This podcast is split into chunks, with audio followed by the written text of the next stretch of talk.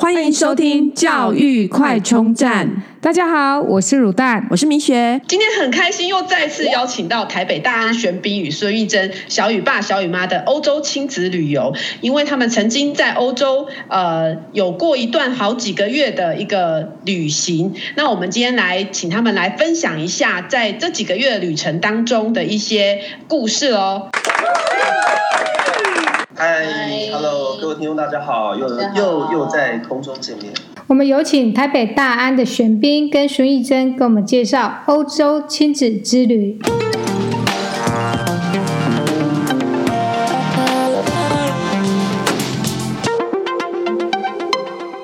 我们来请一下，就是小雨爸、小雨妈讲，为什么当初为什么决定去欧洲旅行，然后带这么小的小小孩去玩？那时候几岁？小雨几岁？对，三岁。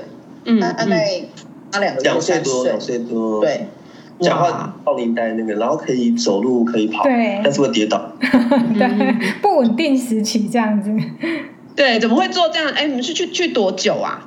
我们大概去两个月，其实主要是因为刚刚好就是政府有那个育婴假，对啊，就是前六个月是还是有那个基本底薪的，然后所以那个时候我有请六个月的育婴假，然后那时候就会觉得说不要让这六个月就这样白白过去了，然后也对欧洲还蛮熟悉的，就所以才会想说，哎，那就可以带小孩去，然后一方面大人也可以算是放松，也不能说真的放松，但是就是说，呃，我们也可以是算度假。因为那时候我看一本书，有一本书是那个陈永康，有一个主播，不知道你有没有？有有这样，他们去他他曾经带他小朋友去纽西兰一年，对，我就是看了这本书，然后觉得哎，好像蛮有趣的，带小朋友去体验，然后可能上一下上当地的课程啊什么之类的。啊，所以那时候小雨也有上当地的课程。他没有，他太少。可是就是欧洲最多就是那个啊，一堆博物馆啊，什么东西，导个半天这样子。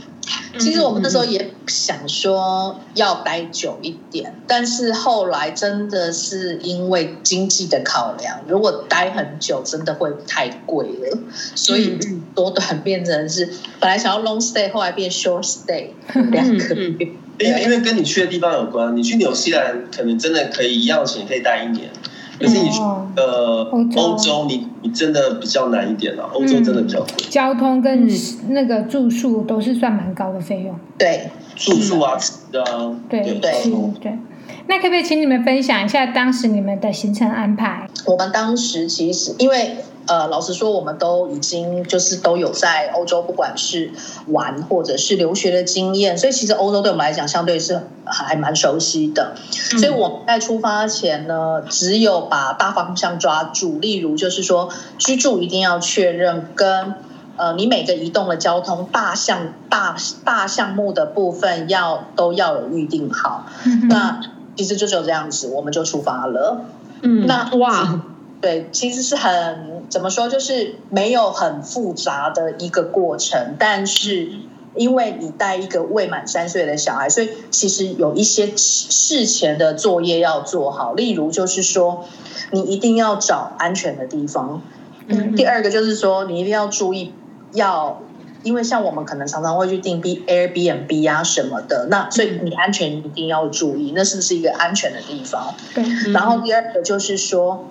尽量避免爬楼梯，因为你想，我们去玩，我们的行李都很大，我们还有那个婴儿推车。如果你住在一个要爬楼梯，其实会让你的行程会很辛苦。所以，我们那时我那时候在订那个呃居住就是住宿的时候，这些都是考量的重点。对，嗯嗯，对。然后还有就是呃，像一些小细节，例如就是说，因为其实大人很随性。因为大人我们都不是问，我们如果真的缺什么，你到那边去了再买或什么就好了。可是方便，对，这东西是你可能在那边买不到，例如感冒药、呃退烧这些东西，就是在台湾要先准备好，然后呃多行前多多去看一两次医生，把那些药备好。嗯哼哼，对，在当地应该就医也蛮不方便的哈。对，就是说，其实老实说就是怕麻烦，但是老。事前我都有做过调查，就是如果万一真的去海外看医生，其实应该回来也可以申请健保的给付，只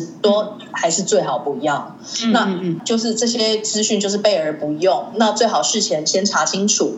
如果你今天真的在国外海外生病了，那你回来，如果你要申请那个健保的那个呃呃理赔，那有哪些资料是你在海外就要呃跟对方的诊所、医院或医生索取的？你可能要事先先查好资料。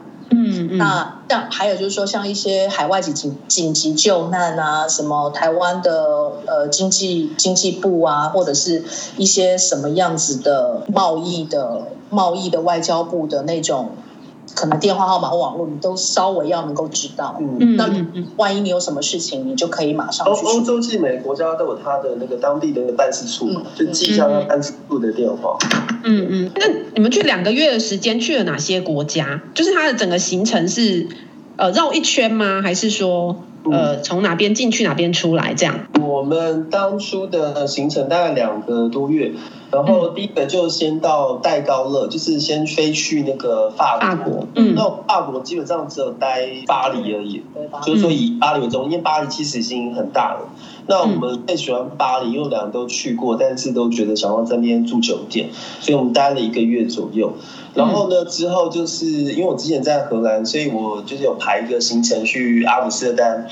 住一个礼拜，然后见一下之前的同学，然后再来又飞到那个北欧的哥本哈根。嗯，当时好像刚好有这个欧洲的音乐节或什么的，然后来到伦敦，就是飞回去伦敦两周，就是跑这个小雨妈，她在英国念书过，最后再回到巴塞隆纳，然后呢，最后再飞回到那个巴黎。嗯。的 shopping，哦，把行李箱装满。因为，因为你知道，你看，我给你搭一个想象，说我们那时候有三个行李，然后一个小朋友推车，对所以我们在行进间就是我自己要负责两个行李。对，那小雨妈要推小朋友，然后另外拉一个行李一个行李。对，所以你中间你没办法做任何的采买，就是已经很多很多东西了。所以你你如果说像那种 long stay，你最后想要有些 shopping 行程的话，你一定要排在最后。最后，对。那想请教一下小雨爸，你们这趟的行程总共花了多少钱呢？对啊，就是我们花费是八十万。假设你没有看到我写的，你觉得这个数字是多还是少？两个月，两个月哦，好像蛮多的，蛮多的。可是因为你们还有去到。就是还有往北欧啊什么这些，看来都是呃生活机票吧，非常交通对对啊，还有住宿。我，我觉得先说这个花费是八十万哦，然后其实跟这个有点超支，但没有超支太多。然后就是你会觉得很贵，可是你如果想说去欧洲，可能去那种套装行程，十天可能一个人就二十万的话，你其实就相对来讲就便宜很多了。嗯嗯嗯，那。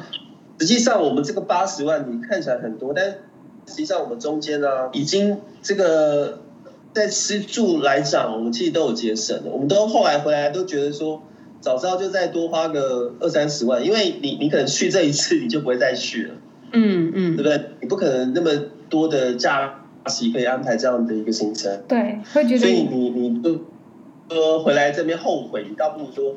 那准备多一点，但是你在吃住方面可以留下更好的回忆。嗯嗯，所以你们呃整个花费应该主要在可能交通跟住宿，对不对？对。然后其实我们吃也是因为欧洲的吃，欧洲吃就是外食其实不便宜。对。那你想就是。两个多月，那真的是整整的六七十天，所以也就是说，你不能没办法避免，还是会在外面吃，而且我们也想要去吃他们的餐厅，嗯，嗯，所以花费都不便宜。还有就是说，因为呃，大部分的人呢、啊，比较去这种比较呃远的地方，花费比较高的地方，可能最会省的就是省吃。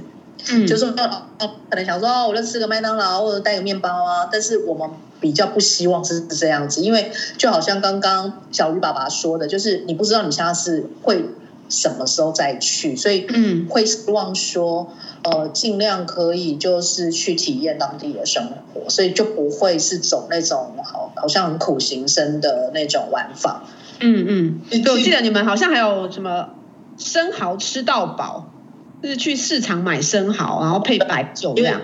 因为我们在巴黎一个月，所以我们租那个 Airbnb，然后刚好它旁边就是菜市场。嗯，一开始我们不知道，我觉得哇，这里好热闹，什么东西。后来这个隔天被吵醒，大概四五点就被吵醒，就是因为旁边就是菜市场。我们的菜市场也是那么早，四五点就开始营业了。然后他们菜市场就是跟我们一样，也是超多摊位的，然后在卖很多的酒啊、肉啊、菜啊，然后他那边好像很多的青菜。比较便宜的，就是都是从西班牙那边过来的。嗯哼，对，然后就是还还蛮有趣的，因为刚好住在菜市场旁边，然后你就是很很多时间可以去采购。然后像刚才这个小雨妈讲，就是说，实际上我们也是有先后，就是说一开始我们也是想要抓那个预算，然后又觉得要在当地生活，所以都自己煮。但到后来，你真的。都煮的，后来都不知道煮什么，然后后来才会说开始去去外面吃东西，所以就你可以调配，就是说刚才我们讲重点不是说你真的全部都要吃外面，因为你真的没办法负担过来，那你也不要真的全部都自己煮，因为那也很无聊，就是你要去搭。然后不要说真的为了省而省这样子。对，说真的，小雨爸妈提醒的听众，还有我们一个很重要的观念哦，难得出一趟远门哦，一定要好好的享受当地的美食哦。哎，那住这几个国家，你们觉得在哪一个地方住起来感觉最舒服？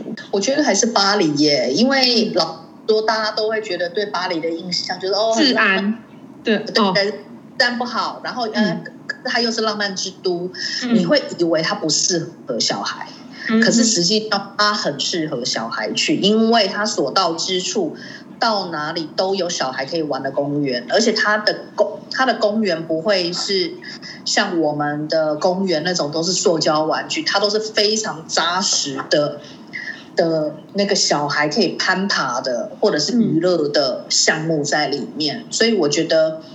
然后还有就是，他们在很多的博物馆里面、艺术馆里面都有小孩子可以用的或玩的或互动的区那个那个区域，所以我会觉得其实巴黎很适合小孩去。那所以比较起来，我会还。蛮喜欢住在巴黎，而且巴黎就像你想象的，它就是一个很浪漫的地方。然后你四月份去的时候，它真的沿路全部都是开满花的树，然后风一吹来，嗯、就是像花海一样落下来，嗯嗯嗯、真的非常漂亮。我觉得最漂亮就是大家如果去那个巴黎，一定会去那个圣母院嘛，就是。对那个，嗯，它的旁边有不知道什么树了，但就是说，当那个我记得我们那时候去是在四五月的时候，那时候开始有一些就是天气开始有点点凉，但是不是热，然后风一吹啊，整片的上面的那个花全部都卸下来，对，然后就真的很像下雪，但是那是花瓣，哇，嗯嗯，真的哇。对，四五月的时候，我觉得是可以去去去巴黎的。对，嗯嗯嗯。那那个巴黎，因为我以前跟过旅行团去，第一天就有呃有一团有人被被抢。那那巴黎要怎么就是呃像尤尤其又带小孩，那像这种治安啊，就是呃要怎么去呃知道说，哎，比方住哪边会比较安全，或者是怎么样？对，就一开始就是一定会先去，就是 Google 搜寻区是安全的，所以我们后来选了它第五区的拉丁区，因为拉丁区的安全指数很高，然后它感觉很像是文教区，它那边的大学啊、博物馆其实都还蛮多的，圣母院也在那附近，然后也是非常靠近市中心，所以我们都是选择呃拉丁区。那当然。在不同的城市又要考虑的点会不一样，像在西班牙，我们在巴塞隆纳，我们就是直接住饭店，因为巴塞隆纳不管你怎么选，其实感觉都很危险，嗯，而且巴黎还要更不文明感觉啦，所以那我们在西班牙就是住饭店，那大家还是要看说那些城市你自己的掌握度有多高，那我觉得我们在这两个月的旅游啊，我们完全非常安全。以我个人，我从来在欧洲或任何其他旅游，我至少在目前为止，我从来没有遇过被偷被抢啊那种事情。我觉得有很重要就是啊，第一个财不露白。什么叫财不露白？你要做到什么地步？就是连你连包包都不要带。对，像当地人。哦，包包，因为你包包就等于你一定有钱放在里面，所以我那个时候就是买一个那个腰封腰，我所有的钱都是系在我的那个腰带里面，然后外面再穿衣服。也就是说，你看到我的外表全部就只有小孩的东西。哦，即便你把我包包拿走了，那都无所谓，因为这是小孩的尿布啊，然后那些水壶啊什么之类的，所以根本没有东西可以让你偷。第一个，然后第二就是说手机。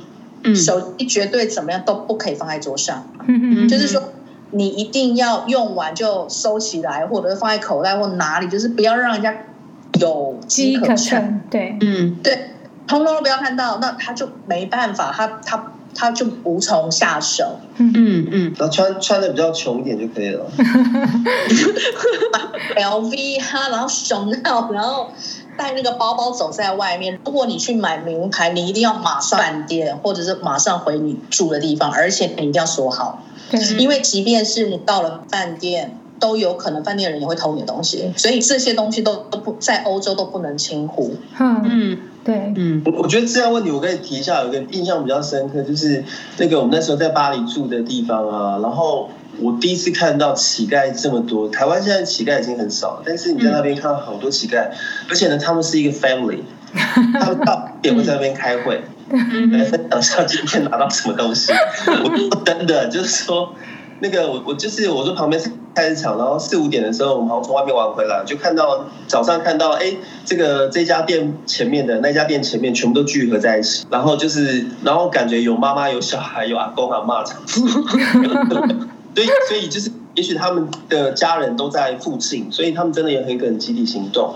然后第二个的话，就是说，如果你去巴黎的观光区啊，切记不要当好人，真的不要当好人。就是说，有人过来跟你攀谈，然后他们现在很流行的一种拿问卷啊。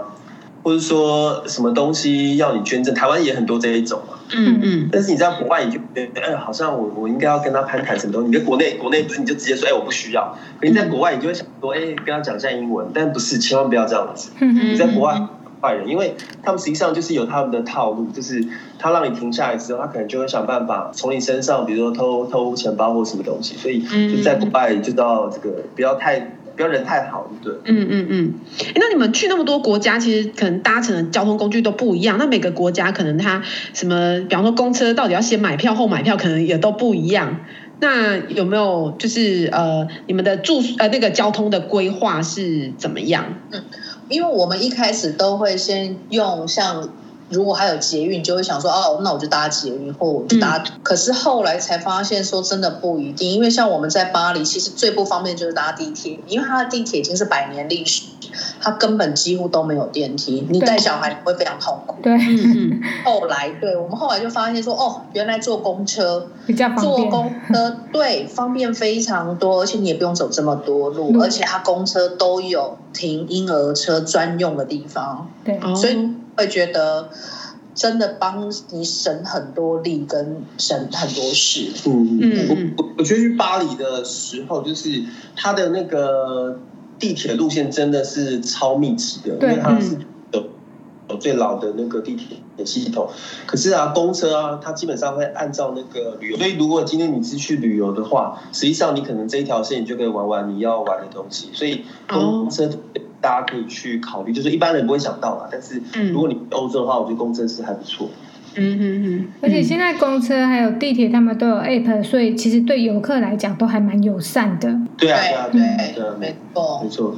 但是像我们那个时候就有曾经有买错过票，因为那个一开始去那个法国要去买那种套装票，然后就看到有一些票，然后因为看不懂法文，他他们有些标示真的没有英文，我们就有有买错，然后就是我们全部都买成儿童票。然后就是在公车上被查票，就被查到，然后我就记得好像罚了好几千块吧。哇，罚很重，对对对对，因为当地可能有一些他真的标示就是没有英文的。还有就是说，他一定会找像观光客的亚洲人，因为你一看就知道是观光客，真的很容易到你，你就有业绩了。对啊，对啊。那这两个月旅游最有印象的是什么事情呢？我我我想我想要先讲，我觉得有几个我觉得很印象深刻。第一个就是北欧的食物，北欧的食材，嗯、因为我们大家都知道说北欧真的好贵好贵，什么东西都很贵。对可是觉得他们的食材的品质真的太高了，就是说。你到他的超市去，他可能一盒小小的鲜奶卖你两三百块好了，你都会觉得不，或者是肉，它可能卖你很贵很贵的价钱一小盒，而且根本没有包装，看起来平淡无奇。可是你去吃它或喝它或它鸡蛋，你就会觉得它真的之新鲜。我觉得它食物的品质非常高。然后我们还到了那个哥本哈根，我们只是随便走在路上，然后看到一个餐厅，觉得哎，好好多人哦，然后我们也进去。嗯，你知道它的它的食物，它就是去掉了那一些很好像很 fancy 的那种装饰，嗯嗯，它端给你的东西都是很务实，可是我跟你讲非常好吃，就是令人惊艳。我觉得分量够，就是你当这个穷穷游的时候，你都看到食物分量很多，你就觉得哇物超所值。像它有这就几种，比如它那个餐厅就是三种主菜，一种是淡菜。一种是牛排，嗯嗯，然后一种点牛排跟淡菜，然后淡菜是一桶，像水桶这样子，嗯嗯嗯，很多这样子，然后牛排也是分量很够，然后重点又好吃了，然后那个就不是我们就是故意找的餐厅，就是觉得哦很饿，走到这个地方，然后就查一下那个那个 TripAdvisor 上面的那那个 rating 就还可以，然后就去吃，在那边吃的我觉得就是印象还还蛮好的，但但只是说哥本哈根，嗯，哥本哈根对。对，哥本哈根这样吃一餐大概多少钱？那个餐厅？哎，我们那餐厅真的不贵。我们那餐厅我还记得一餐可能一个人才一一千块台币。就是就是觉得物超是一千块，那已经算很便宜很便宜。所以我们那时候才太惊艳，想说啊，一千块居然可以吃到这么这么，这么感动的食材。对对，哦，它的食物是其其比较接近原味的，嗯、可是它是很高品质的原味，所以你就会觉得说哇，他们真的。很很棒，我觉得它不花俏，它就是吃食物的原味这样子。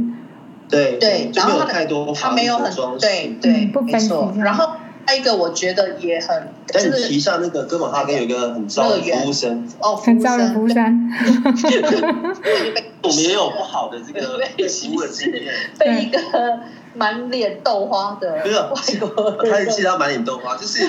哥本哈根有有一个好像就是旅行书上写有一个很传统，就是一个方用什么方块的食物吗？对对，他我忘记，反正他就是那家餐厅是有名的，叫在那个码头旁边的，他就是对我们特别啊。然后我们要点什么没什么，然后我就看到隔壁桌的你都给他上菜了，然后我要跟他点什么，点 A，他说没 A，点 B，他说没 B，然后我们就吃了一个很烂的冷食，然后。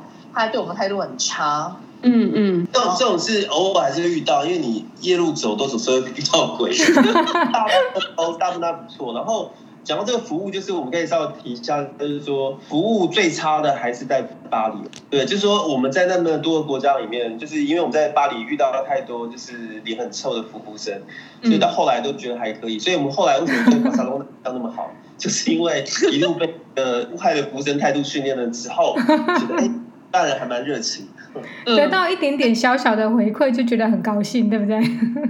但但我跟你说，因为我真的觉得巴黎它的服务差，它不是歧视，它也不是因为你是观光客，它是他们天生就这样。天生臭脸，天生臭脸，他不管对你还是对隔壁的阿妈来买东西，他们都一样。所以，其实你反而不会觉得有什么哎、欸，因为我我反而会觉得，像哥本哈根那很坏的服务生，他真的是种族歧视。嗯，可是巴黎不是种族，巴黎是他们天生就是，我不知道他们可能是观光客很多人很多，他们。很遭遇还是怎么样？反正他们就是对人一致，就是没有。去巴黎呀、啊，就是你可能跟他讲英文，他也不跟你讲。那你们会不会有遇到这种状况啊？有有，但他们都听得懂啦，就是你就照他回你话都回法文。可是可是我必须说，因为他们真的不会讲，嗯、因为他们不是有的人是他会讲，他不跟你讲。可是我真的认为很多巴黎的服务生他们是不会讲，嗯、所以他只能回你。法文，或者是他自己认为他讲的不好，嗯、他不想讲。哦，有可能像跟日本一样，就是说其他会讲，但还不想讲。对，嗯哼哼。那其他国家呢？就是呃，比方说像那时候带小雨去呃伦敦玩，去巴塞罗那玩这样。其他国家。我觉得巴塞隆那真的是大人的天堂，大人为什么？因为他的那个 tapas 真的，我这我这辈子到目前为止吃到最好吃的 tapas，我从来没有吃过这么好吃的 tapas。它里面，因为隆纳里面有很多有名的 chef，嗯，他的 chef 都是像明星一样被追捧的，然后你就是大排长龙去等，哇！我跟你讲，高所值，你等待那一两个小时绝对值得，跟你保证，你觉得在别的地方吃不到，所以我会觉得说巴塞隆纳是大人一定要去的地方。因为这几个地方，你去比较物价，就是说一餐的价格来讲，巴塞隆纳是算跟台湾最接近的。嗯嗯，其他的话都都比较贵。然后巴塞隆纳算是你你到巴塞隆纳吃，跟你在台北吃其实差不多。嗯，那小朋友呢？就是小朋友他吃的口味上来讲，这几个国家他都可以适应吗？好，好像没有没有遇到他不吃的。对啊，没有，还好，没有。小朋友适应力比你想象中要强，像我们去之前会担心说，哎，这个水土不服啊，会不会肠胃啊，什么东西？嗯、但是反正小朋友都还好，哎。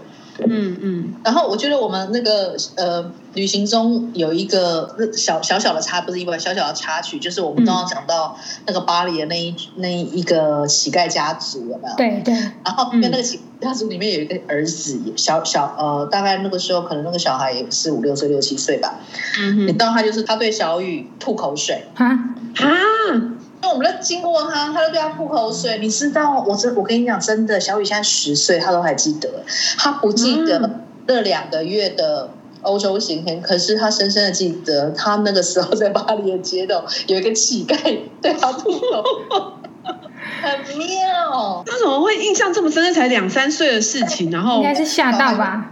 对，他当下有哭吗？还是他没有？他吓到，可是他因为那个那个乞丐小男孩就可能用鄙视他的眼光，然后对他吐口。我觉得可能在他幼小的心灵有点吓一跳，想说嗯，来来呀，那什么这种事情之类的吧。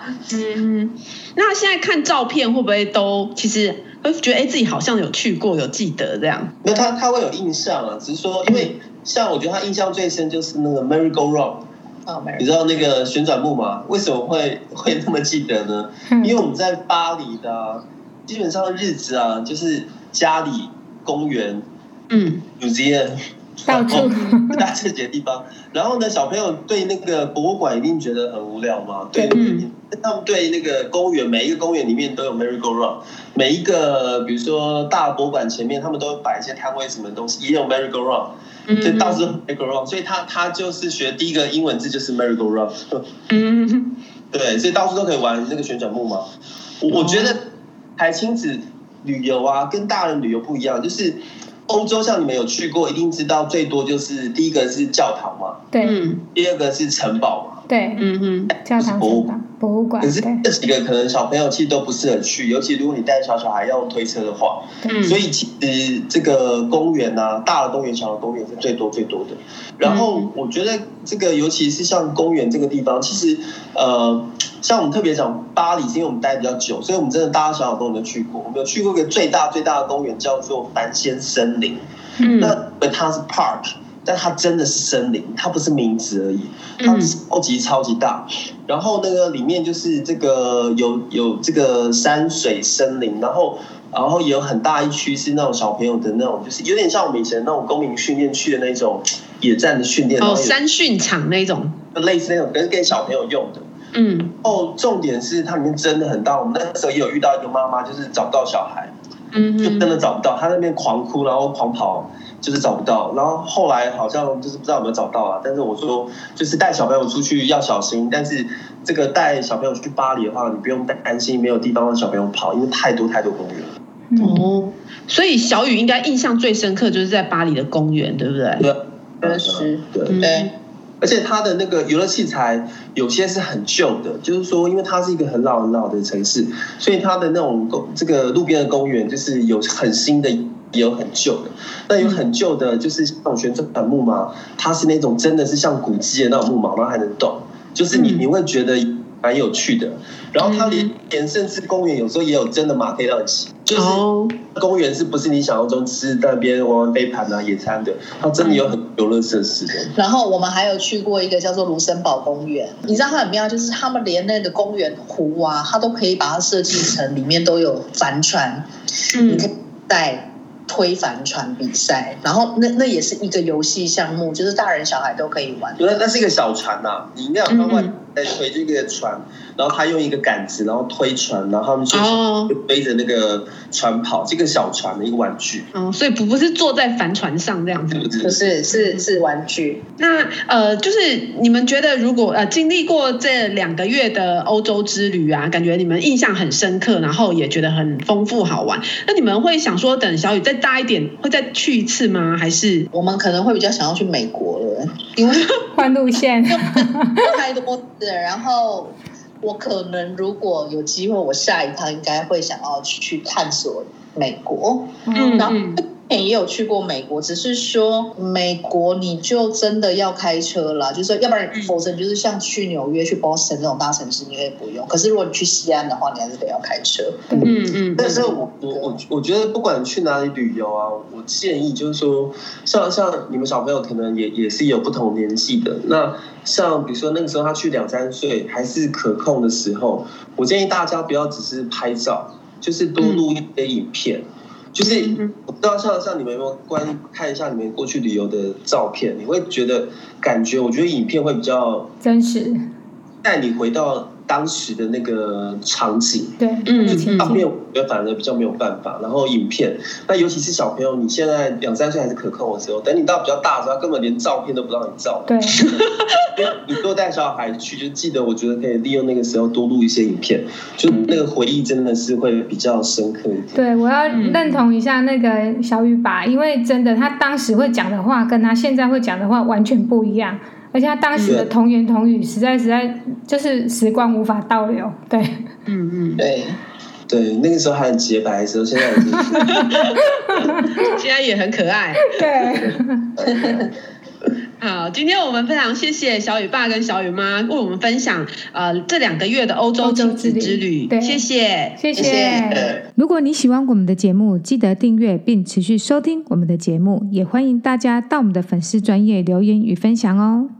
教育快充站，下次再见喽，拜拜。